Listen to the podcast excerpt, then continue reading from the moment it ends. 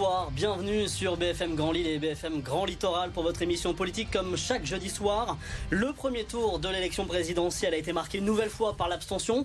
Quasi record dans notre région, le vote RN s'est implanté là où jusqu'à présent euh, il n'avait pas vraiment euh, réussi. Que retenir de ce premier tour ici dans le Nord et dans le Pas-de-Calais? Comment envisager le second On en parle en Nord politique?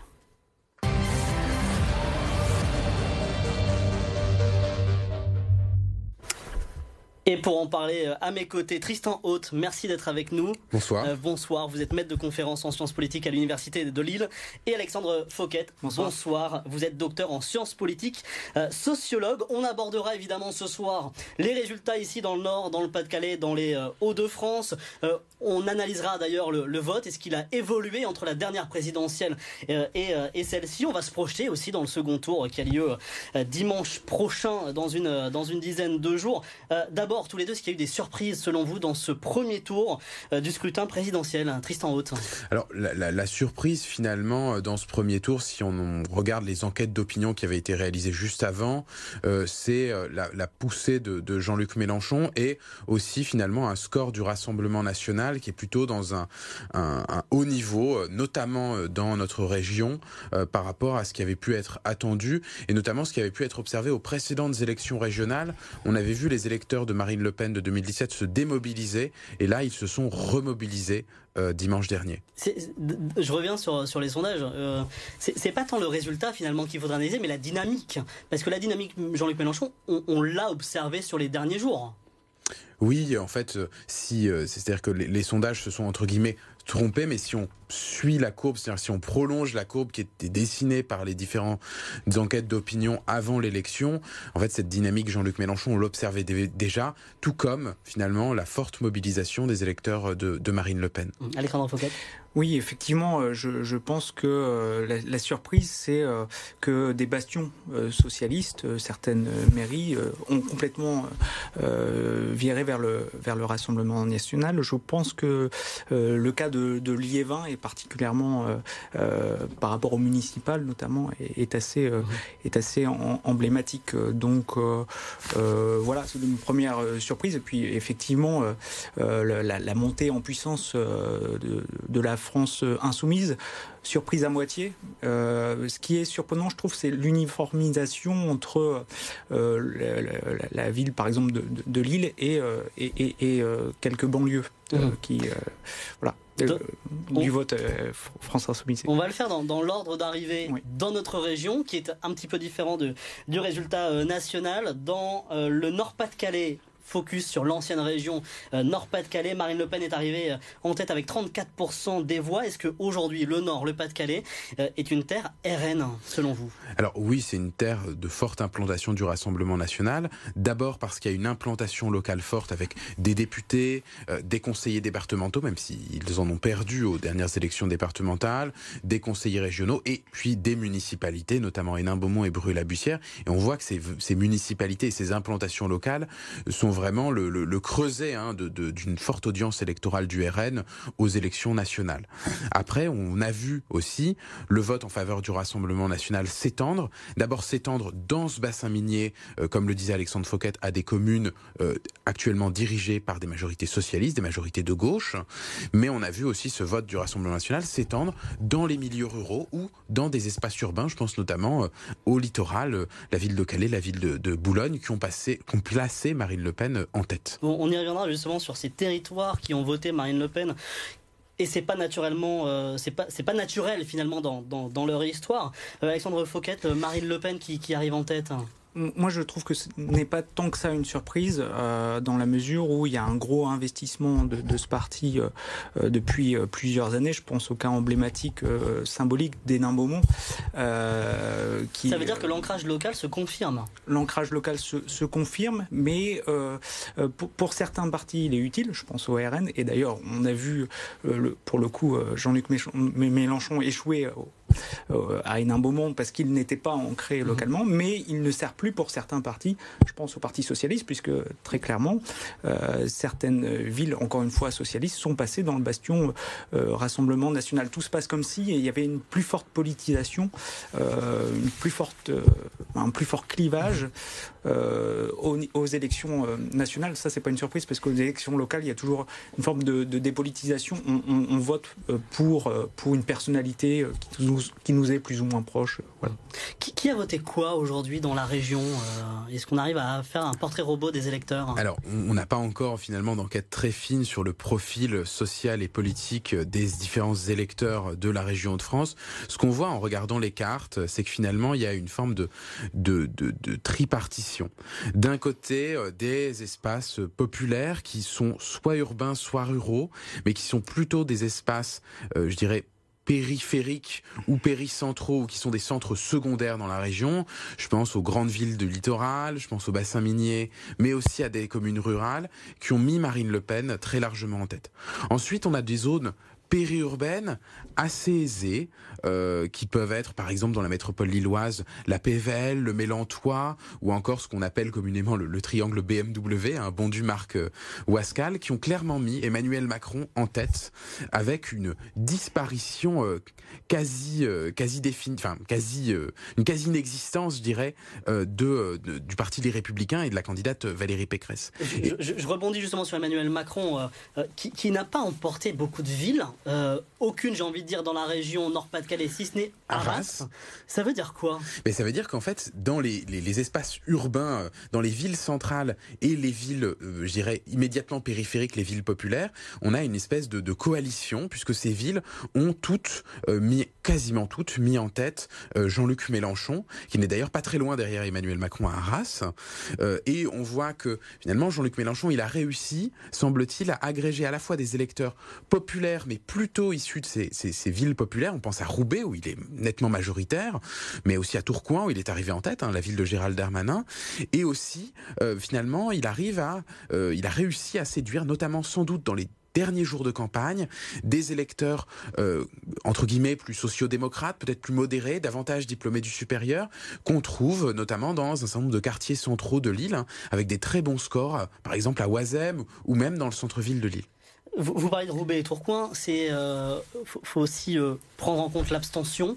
Est-ce qu'un résultat avec une abstention, alors je, vais essayer de retrouver les, chiffres de, Roubaix, est-ce que le, résultat à Roubaix signifie quelque chose?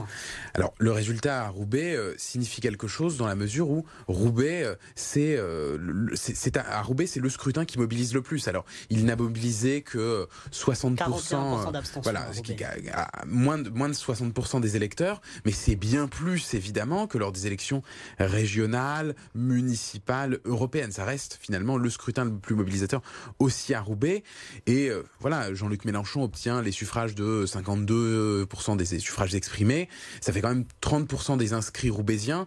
Par exemple, c'est bien plus que les différents élus, euh, euh, maires, députés, conseillers départementaux. Ce qui pose une vraie question finalement de, de, de, de, légitimité globale. Hein.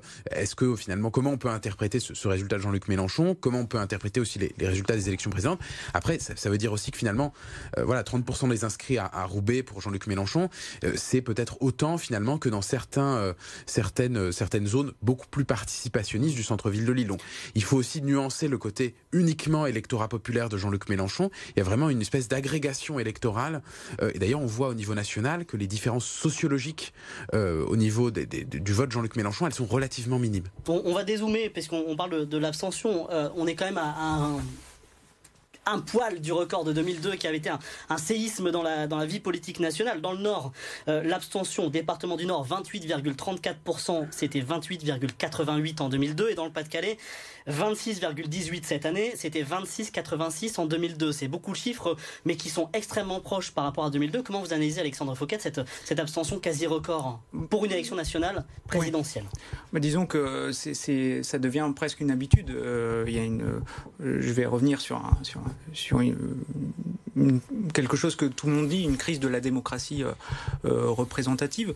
Après, il y a quand vous attendiez à pire à ça ou à moins?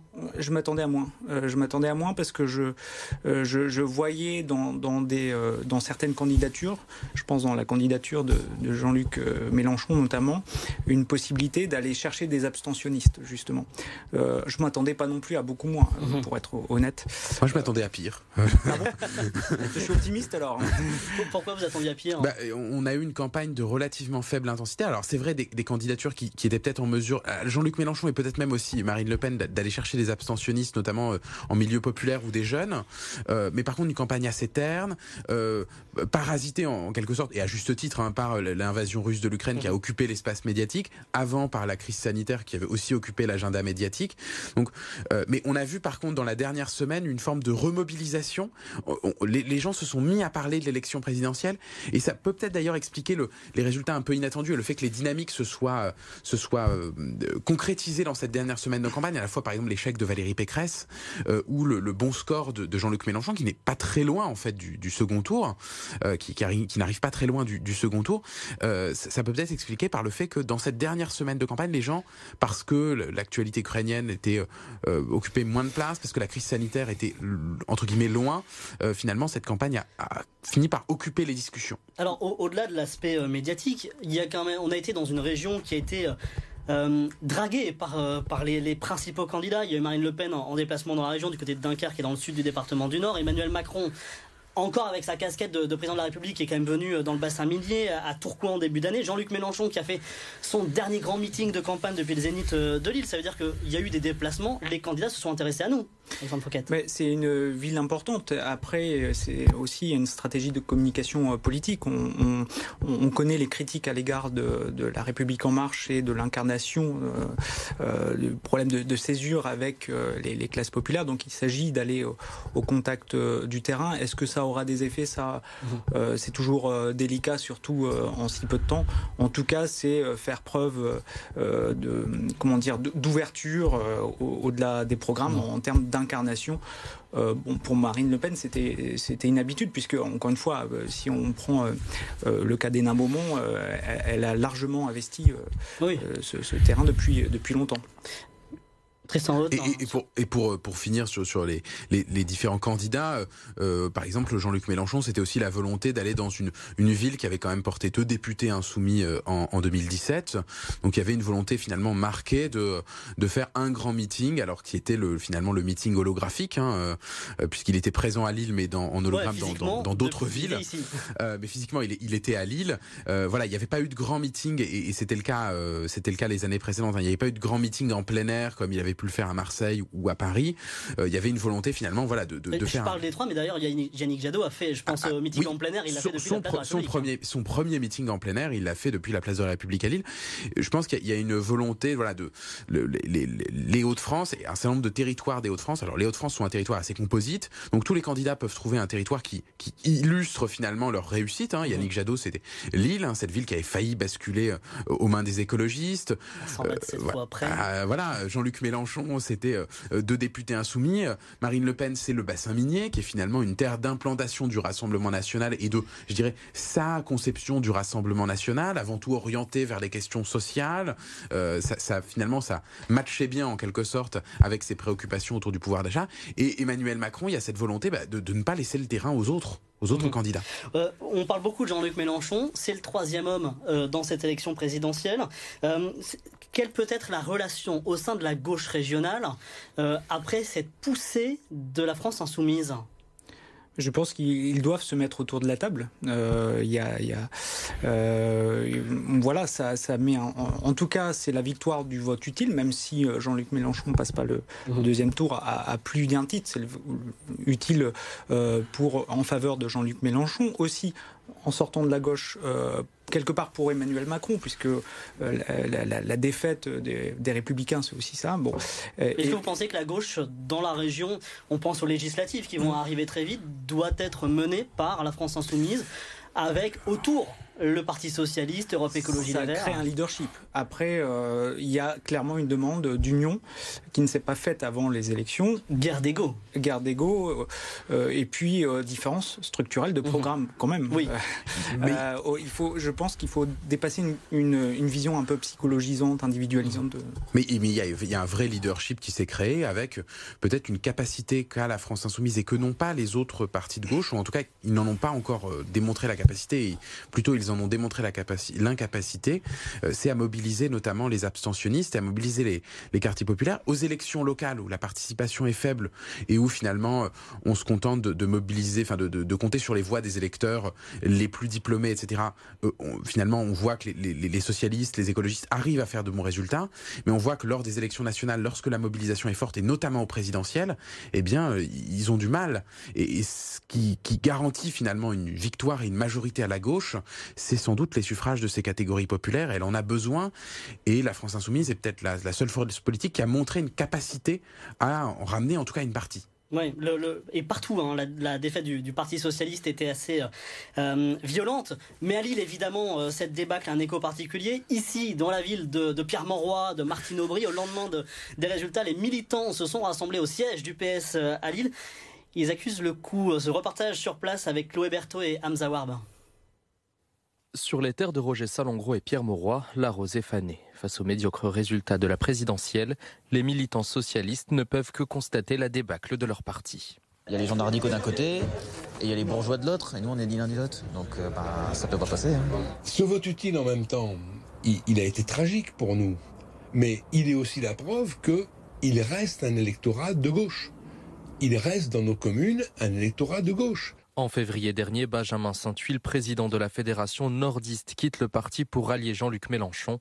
Un coup dur qui s'ajoute à la fuite des adhérents. En 2012, il y avait 10 000 militants dans la Fédération du Nord, au moment du discours de Bourget de, François Hollande. Aujourd'hui, il doit rester 2000, 2002, 2003. Et ça, c'est pas seulement euh, le fait de cette élection, c'est une érosion qui s'est jouée sur des années, et c'est là-dessus que nous devons réfléchir plus qu'urgemment. Réfléchir, mais aussi repenser la place du Parti socialiste sur l'échiquier politique. On voit bien que ce qui marche aujourd'hui, ce ne sont pas des partis politiques, ce sont des mouvements. Celui qu'a créé Emmanuel Macron, mais celui qu'a créé également euh, Jean-Luc Mélenchon. Puisque ça ne marche pas, il faut voir comment nous nous adaptons à cette situation nouvelle sans perdre notre âme, bien sûr, et sans perdre ce qui fait notre spécificité. Le parti à la rose devra remobiliser son électorat nordiste pour tenter d'éclore à nouveau au moment des législatives. On est donc passé de, 10 000 adhérents au PS du Nord en 2012 à 2000 aujourd'hui. Où sont partis ces militants? C'est difficile à, dire. Euh, en tout cas, euh, euh, ça, répond à, un, processus de long terme quand même depuis le, mandat de, François Hollande, la fin du mandat de dislocation du Parti socialiste et du socialisme municipal. Mais un parti politique ne, meurt pas comme ça en une fois. Et je suis pas sûr que ce soit la mort du Parti socialiste d'ailleurs. On n'en sait rien finalement. il y a le vote utile évidemment. Et puis il y a aussi le fait que quand même la France insoumise avait deux personnalités politiques importantes sur le territoire avec une vraie force militante euh, et des personnalités. Mais des gens qui n'étaient pas connus en 2017 quand ils ont été élus. Euh, Adrien Quatennens, on l'a tous découvert euh, mm. lors de son élection. Il n'a mm. pas un ancrage local. Ben, en, fait, je, pense que la, France insoumise a occupé quelque chose dans l'espace politique, là où le Parti socialiste s'est coupé des, des, classes populaires. Je pense que la France insoumise a incarné ça à un moment donné et, et, et, et voilà après, ça a donné des personnalités politiques, mais il faut bien qu'elles rentrent un jour dans, le jeu politique, ces personnalités. Tristan Haute, dans, le reportage, on, entend ce, militant qui dit il y a les radicaux d'un côté et les bourgeois de l'autre, on n'est ni l'un ni l'autre. Alors, c'est quoi le PS aujourd'hui? Mais c'est bien la, question que, doit se, poser le Parti Socialiste. Alors, c'est sans doute pas seulement une question de structure, hein, euh, être un parti, être un mouvement, euh, finalement, une question de rapport entre le militant et son organisation, c'est aussi une question de positionnement. Et c'est vrai que c'est une grande difficulté, on l'entend dans le reportage, une militante qui dit euh, finalement euh, il ne faut pas perdre notre âme. Mais finalement la question est de définir quelle est cette âme.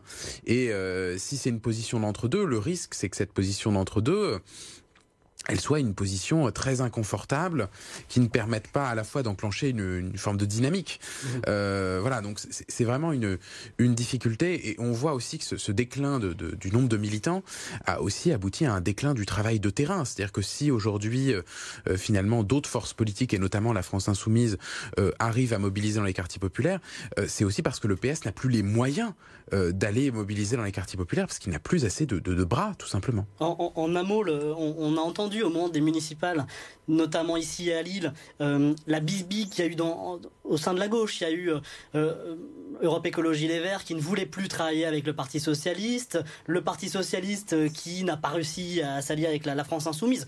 Aujourd'hui, est-ce que cet euh, éparpillement existe toujours ou il y a quelque chose qui peut naître de ces cendres? Il y, a, il y a toujours des conflits, euh, des conflits politiques et des conflits locaux qui, à mon avis, resteront euh, assez forts et assez tendus. D'autant que finalement, par exemple, entre écologistes et socialistes, les deux ont subi des, une importante défaite dimanche dernier et la France Insoumise a été placée en position de force. Euh, je dirais que la France Insoumise a un, faible intérêt à, à, négocier entre guillemets avec ses autres partenaires et les autres ont même un faible, un faible intérêt à négocier entre eux puisque finalement, euh, même ensemble, ils sont dans une position assez difficile, notamment parce qu'on a vu notamment que certains électeurs de gauche hein, euh, leur reprochaient euh, euh, d'avoir maintenu leur candidature et, que ça avait sans doute peut-être empêché, entre guillemets, en tout cas c'est ce que disent certains électeurs, euh, Jean-Luc Mélenchon d'accéder au second tour. Donc on voit qu'il y, y, a une forme de ressentiment qui s'est créé et qui va rendre l'union, entre guillemets, difficile, d'autant que peut-être que ces partis euh, socialistes, écologistes, euh, vont peut-être avoir du mal à accepter le, le leadership réaffirmé, en fait, euh, par rapport, comme en 2017, de la France insoumise. Après, l'union de la gauche, ça fait des, des années qu'on en parle. Pour moi, c'est un peu un mythe, en fait. Et, et on l'avait observé, on l'a observé à un seul moment, au régional, et le résultat était un peu en deçà des espérances. Et puis l'union de la gauche. Et depuis les régionales, c'est en train de se disloquer au sein de l'hémicycle. Au sein de l'hémicycle régional. Donc ça montre les difficultés. Voilà.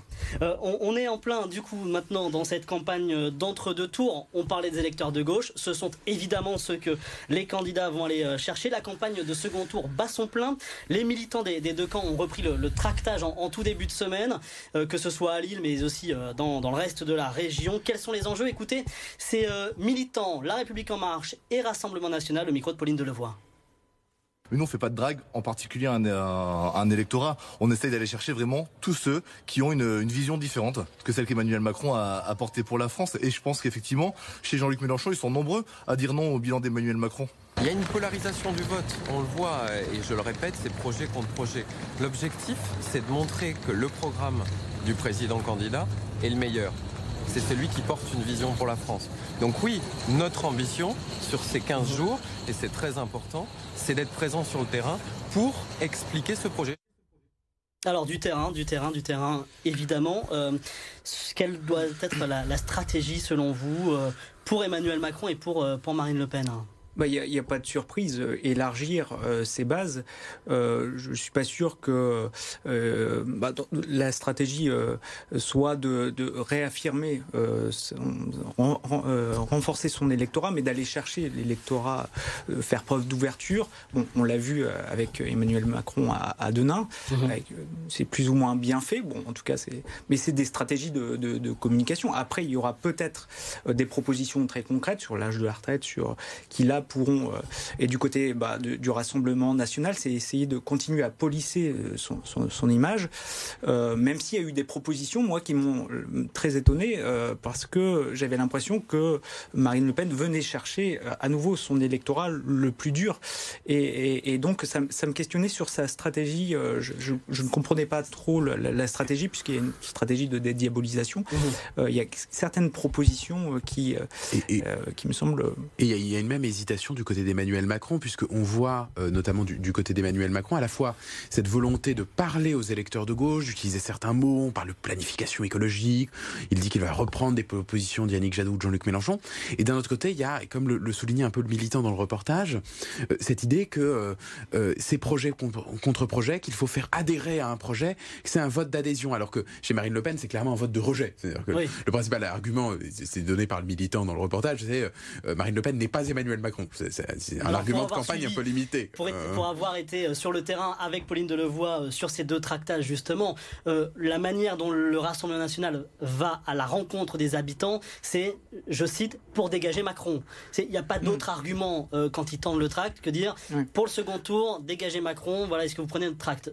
Mot pour mot, c'est ça. C'est-à-dire qu'on on est maintenant sur, et c'est pas une surprise, mais on est sur la personnalité d'Emmanuel Macron. Et puis, euh, le, en fait, c'est dans l'ADN de, de, comment dire, de la République en marche, c'est le en même temps. Euh, alors que le, Rassemblement national euh, veut se présenter comme le principal parti d'opposition, et donc il est toujours dans la confrontation musclée.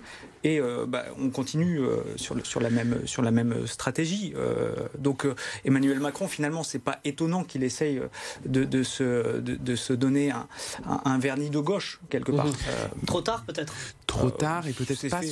Trop tard et peut-être pas sur toutes les thématiques. C'est notamment alors que par exemple on voit que l'électorat euh, de, Jean-Luc Mélenchon est notamment euh, très populaire, mais aussi par exemple marqué par euh, l'expérience des discriminations. En tout cas, c'est ce que tendraient à, dire les données géographiques dont on dispose pour l'instant. on voit que Emmanuel Macron met peu en avant cette question des discriminations, alors qu'il avait un peu, il avait essayé de dire des choses durant son mandat, même si il y, avait eu d'énormes limites sur, ce qu'il avait pu faire. Mais par exemple, c'est une question sur laquelle ça pourrait cliver avec Marine Le Pen et mettre en avant justement l'idée que Marine Le Pen, même dans cette stratégie de dédiabolisation, reprend certaines positions très dures. n'est pas encore demain, il, y a, encore des jours de campagne. Et peut-être que ça va être une thématique qui va être mise en avant euh, en plus, par exemple, de l'écologie, euh, pendant, euh, pendant la, fin de campagne, Emmanuel Macron, il a une difficulté. il parle beaucoup de questions sociales. Il a beaucoup parlé de questions sociales avant le premier tour. Il ne peut pas se renier.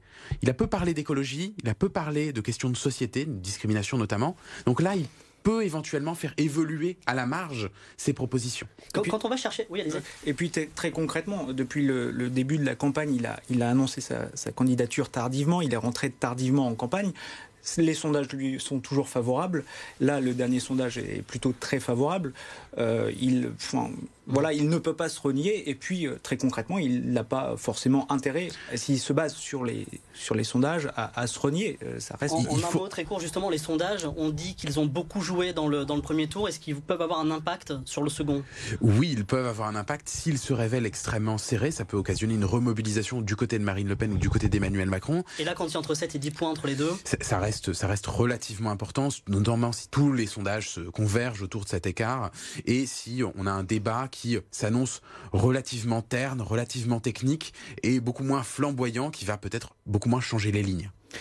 Disons que moi je pense qu'il y a des identités euh, euh, partisanes très fortes euh, et que donc quand les sondages là donnent une tendance, ils ont tendance à, à, aller dans le vrai puisque euh, c'est pas UMP euh, Parti socialiste, c'est quand même euh, l'extrême droite et, et, un autre projet très différent de, de société très. Il y a un fossé entre les oui, deux. voilà. Et donc les sondages, ça va pas sortir d'un chapeau magique. Eh bien, on suivra évidemment tout ça. La campagne du second tour se vit aussi sur BFM Grand Lille et BFM Grand Littoral. Merci beaucoup tous les deux d'avoir été merci, avec merci nous pour décrypter ce premier tour de l'élection présidentielle. On se retrouve jeudi prochain. Bonne soirée sur BFM Grand Lille et BFM Grand Littoral.